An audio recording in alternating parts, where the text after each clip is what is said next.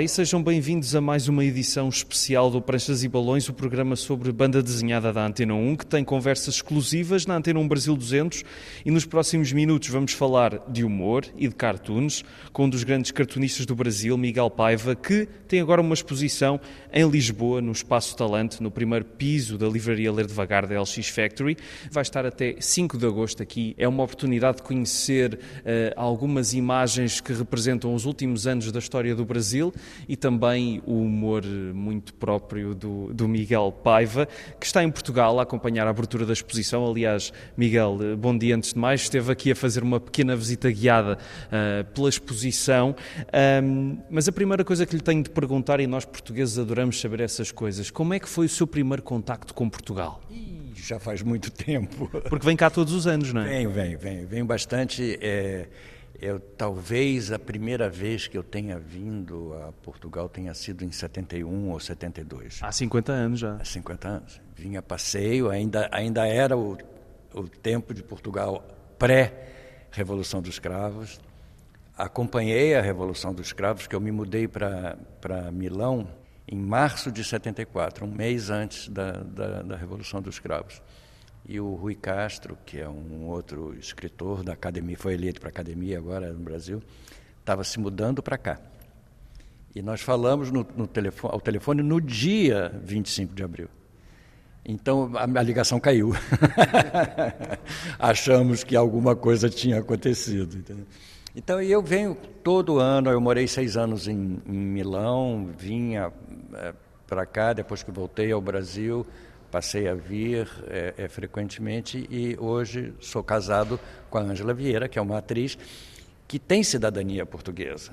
Então tem parentes, tem família, tem tudo. Nós todo ano estamos aqui, salvo na pandemia que a gente realmente não conseguiu vir. E esta exposição, como eu disse, eh, tem não só aqui uma parede que é como o Miguel disse, é como se fosse a sua mesa de trabalho, não é? Ser uma coisa descontraída que tem vários originais pintados e desenhados à mão e depois ao longo das outras paredes da exposição vemos alguns cartoons marcantes dos últimos anos de um período uh, que agora uh, olha como o fim do pesadelo, não é? Estamos a falar da governação de Jair Bolsonaro. Exatamente. Eu, tô, eu tô, estou a terminar um, um livro livro de, de desse período que eu publico num, num jornal eletrônico, um, um, dos maiores do Brasil, que se chama Brasil 247. E o livro desse, desses últimos anos chama Diário do Inferno, porque realmente, quando a gente pensa hoje no que, no que nós vivemos naquele período, é, é alucinante. E nós estamos sendo informados a cada dia sobre as sequelas desse período que nós, que nós vivemos. Hoje mesmo soubemos de um gasto absurdo do governo Bolsonaro nos últimos dias para tentar vencer as eleições que não, que não funcionou. E isso deixou um, um buraco nas finanças brasileiras enorme. Enfim, cada dia uma notícia, cada dia a gente, a gente dimensiona é, a gravidade que foi esse, esse período. Como é que acha que os portugueses vão olhar para estes cartoons? Se calhar vão perceber algumas referências, se calhar outras não, mas se calhar vão ficar com uma imagem em. São, que, eh, são cerca de 14 imagens que dizem muito do que se passou no Brasil ao longo desses anos. É, eu procurei é, é, selecionar alguma coisa que pudesse ser entendida justamente baseado nos noticiários. Aqui não tem nenhuma informação que não tenha sido conhecida, umas talvez mais conhecidas do que outras. Mas é, é, é coisas, coisas marcantes, como é, é, o período Bolsonaro foi um período que se estimulou muito é, o uso de armas, a, a violência, e ele foi cada vez mais se isolando, e, e esse redimensionamento do envolvimento de, de toda uma parte da sociedade responsável por esse período. Na realidade, houve uma, uma conivência da, da elite brasileira, da, da grande imprensa, é, dos bancos, da, da, economia de mercado, é, em, em não enxergar quem era o Bolsonaro Eu sabia quem, quem era o Bolsonaro, mas eu não tenho superpoderes, eu não tenho. Eu sou uma pessoa apenas informada com um posicionamento, como várias pessoas teriam naquela época. Mas não, as pessoas fecharam os olhos porque o interesse na economia de mercado era maior e acabaram pagando um preço muito alto. Isso é mais ou menos o que eu procuro mostrar. É, um, é também uma seleção é, é, preocupado com o resultado gráfico, com, com a visualização. Quer dizer, são, são desenhos que eu gosto todos, entendeu? Então é, é tem esse, esse aspecto também. É importante é, entender, mas também às vezes é, é, importante só imaginar o que, possa, o que pode ter sido, entendeu? E olhar hoje para algumas destas imagens dá-lhe uma sensação de alívio por já não estarmos nesses tempos ou de incerteza por esses tempos poderem voltar? Talvez as duas coisas. De alívio, certamente. Alívio, eu, eu, eu, respiro, eu me lembro do dia seguinte a que o, o Lula venceu as eleições eu tava, estava no Rio de Janeiro, fui, fui sair a passear com meu cachorro e, e sentindo, sentindo no corpo a sensação de, de alívio. E engraçado, porque em seguida ainda teve a tentativa de golpe do dia 8 de janeiro, aconteceram várias coisas, mas já se sentia uma, um ar diferente. Tenho esse alívio, sim, eu demonstro isso, mas a preocupação existe talvez não tão grave como seria se o Bolsonaro tivesse conseguido dar o golpe ou tivesse conseguido é, é, vencer as eleições à maneira dele. Mas aí é preciso confiar no Lula, porque ele é um político extraordinário e sabe negociar, sabe jogar com o tempo, jogar com as, com as com a, com a política, que era uma coisa que a gente não estava mais acostumado. A política é isso. A política é, é, é administrar a, as posições diferentes, não há a menor dúvida. Senão vira uma coisa muito, muito é, é, obrigatória, muito autoritária. Então, eu acho que isso a gente precisa, precisa estar atento. Atento a que tudo se faça dentro dessa ótica da, da política é, é, e da democracia. Se a gente continuar preservando isso e, evidentemente, buscando resultados positivos para a população, não há a menor dúvida. Essa é a nossa garantia eu acho. Falando agora outra vez de Portugal, eu sei que gosta ou que segue o trabalho de alguns cartunistas portugueses. Engraçado, eu, nós tivemos, eh, curiosamente, duas possibilidades do ano passado que talvez uh, voltem a acontecer uh, em 2024. É o Centro Cultural que tinha uma, um interesse em fazer uma exposição desses dois pontos de vista, do ponto de vista masculino e feminino. É a Mirna Queiroz, que é uma, uma brasileira que é, que é a curadora, ela que, que tinha esse interesse é, em fazer essa exposição, mas eles passaram por uma, uma, reforma muito grande. E na cidade de Serpa, no, no Alentejo, e, e essa, essa exposição aqui em Lisboa eu faria junto com a... Cristina Sampaio. Cristina Sampaio. E o, a exposição em Serpa seriam, na realidade, uma, uma residência. Eu ficaria lá uma semana, formaria um grupo, nós faríamos uma exposição. São personagens marcantes da cidade de Serpa. E, e, e, o, e, o, Antônio, é, que é de Serpa, teria uma participação, ele faria um dos, dos, desenhos, ou ele seria um dos retratados. Mas aí ele foi muito em cima para aproveitar essa minha vinda aqui agora. Então nós adiamos para o ano que vem eram duas possibilidades de, de, fazer. Acabou fazendo onde eu, não tinha nada marcado, que foi aqui com a, com a Cissa. E, mas o que importa é começar a fazer. Eu estive a investigar um pouco o seu trabalho e há muitas personagens suas que no Brasil são muito famosas e cá em Portugal se calhar não são assim tão conhecidas. E uma delas é a Radical Chic, que já me disse que vai ter aqui, à altura em que nós estamos a gravar esta conversa, aqui parte da exposição ainda está para ser montada e atrás de nós vão estar umas imagens dela. Uma, uma personagem. Tem os livros dela ali. Tem os livros dela aqui no centro, mas é uma personagem que até teve direito a um programa na TV Globo em carne e osso, não é? Quer dizer, como uma atriz real, a Andrea Beltrão, atriz real, enfim, uma atriz. Esse impacto dessa personagem, que já foi, esse programa já foi há 30 anos, mas o Miguel ao mesmo tempo diz que se calhar hoje essa personagem já não faz tanto sentido, não é? Pode falar só um bocadinho sobre isso? É, não faz tanto sentido porque o mundo mudou.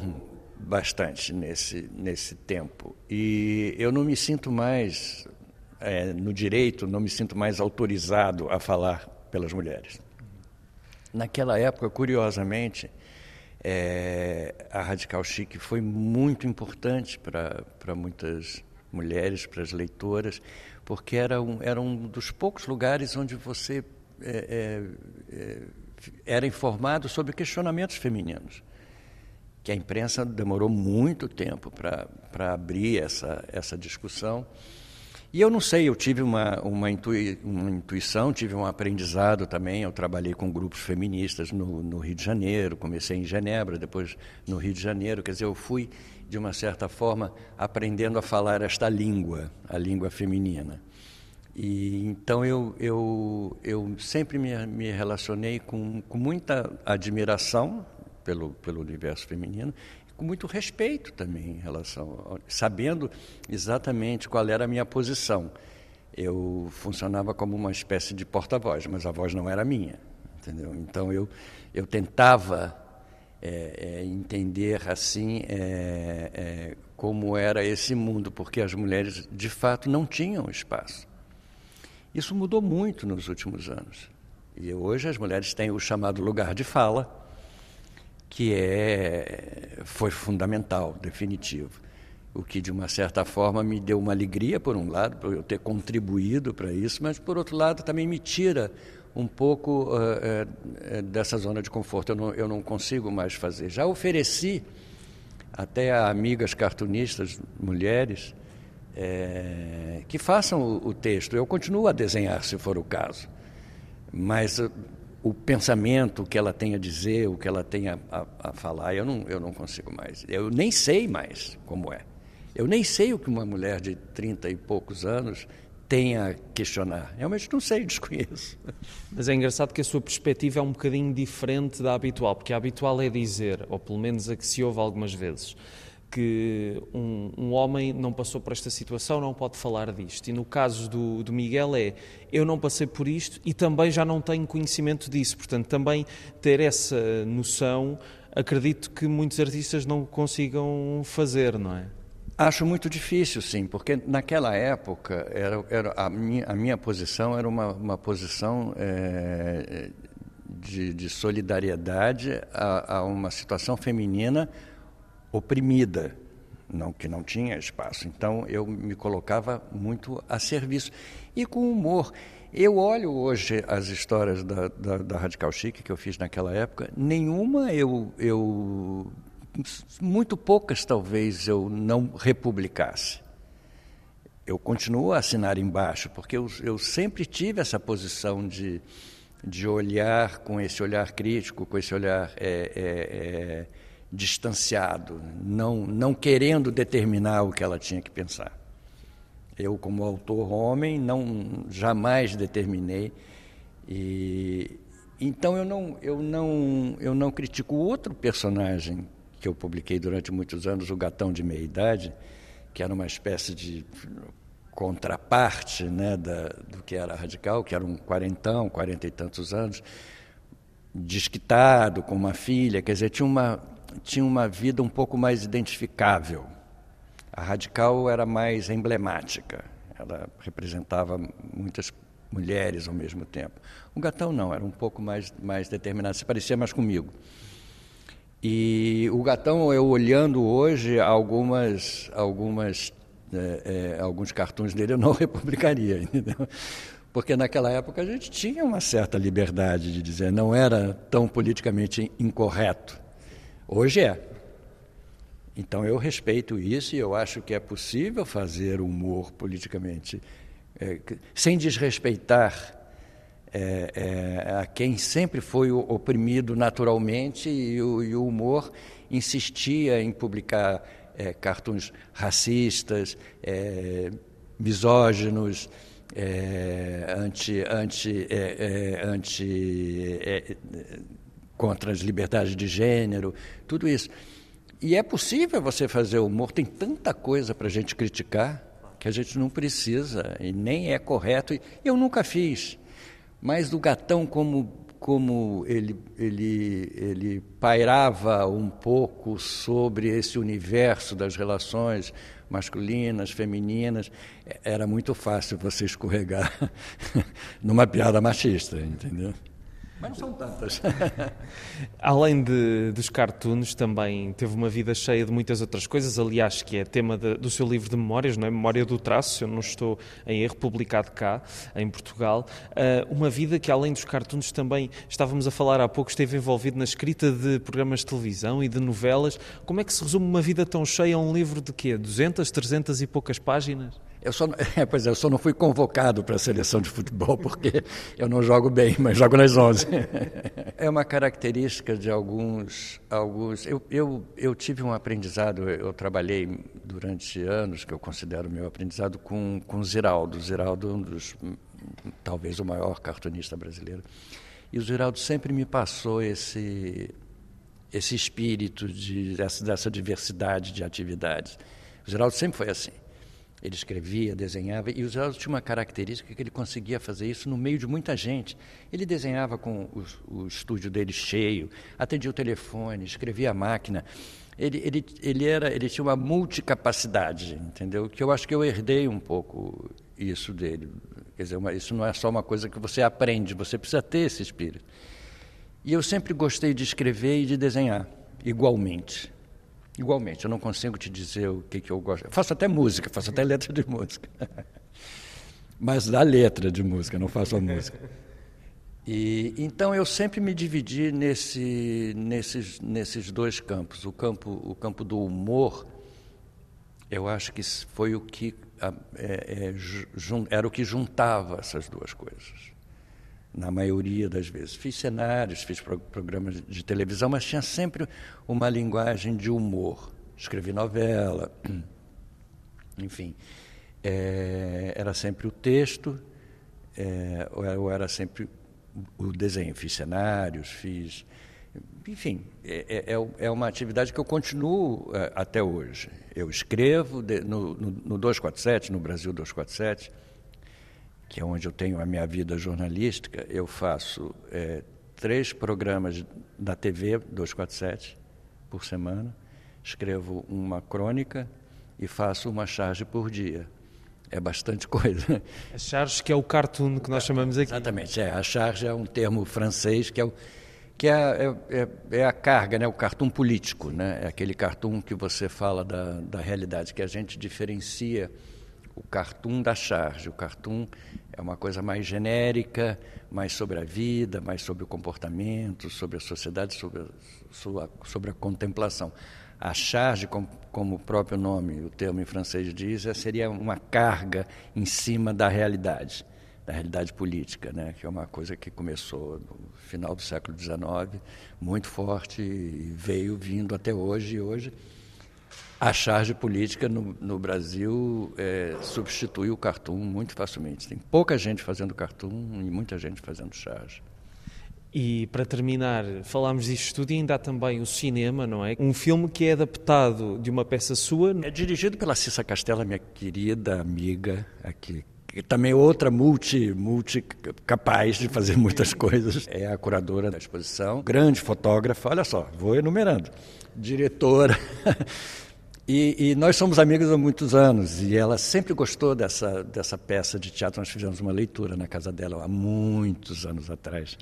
É uma peça que eu já escrevi há algum tempo chamada Delicadeza e é a história de um encontro de duas, duas amigas depois de 15 anos. E a Cissa, para minha surpresa, transformou essa peça num belíssimo filme muito teatral, com um espírito teatral bem marcante, mas é cinema e, e dia 2 vai ser exibido aqui no Festim e eu infelizmente não vou, não vou estar aqui. Faço votos de que o filme ganhe o Festim, aí eu volto. Esperemos que sim, que seja exibido mais vezes também, além do Festim. Muito obrigado, Miguel Paiva. Podem descobrir o Brasil redesenhado no Espaço Talento, primeiro piso da Livraria Ler Devagar na LX Factory, desde 1 de junho e até 5 de agosto, e a entrada é livre. Até à próxima.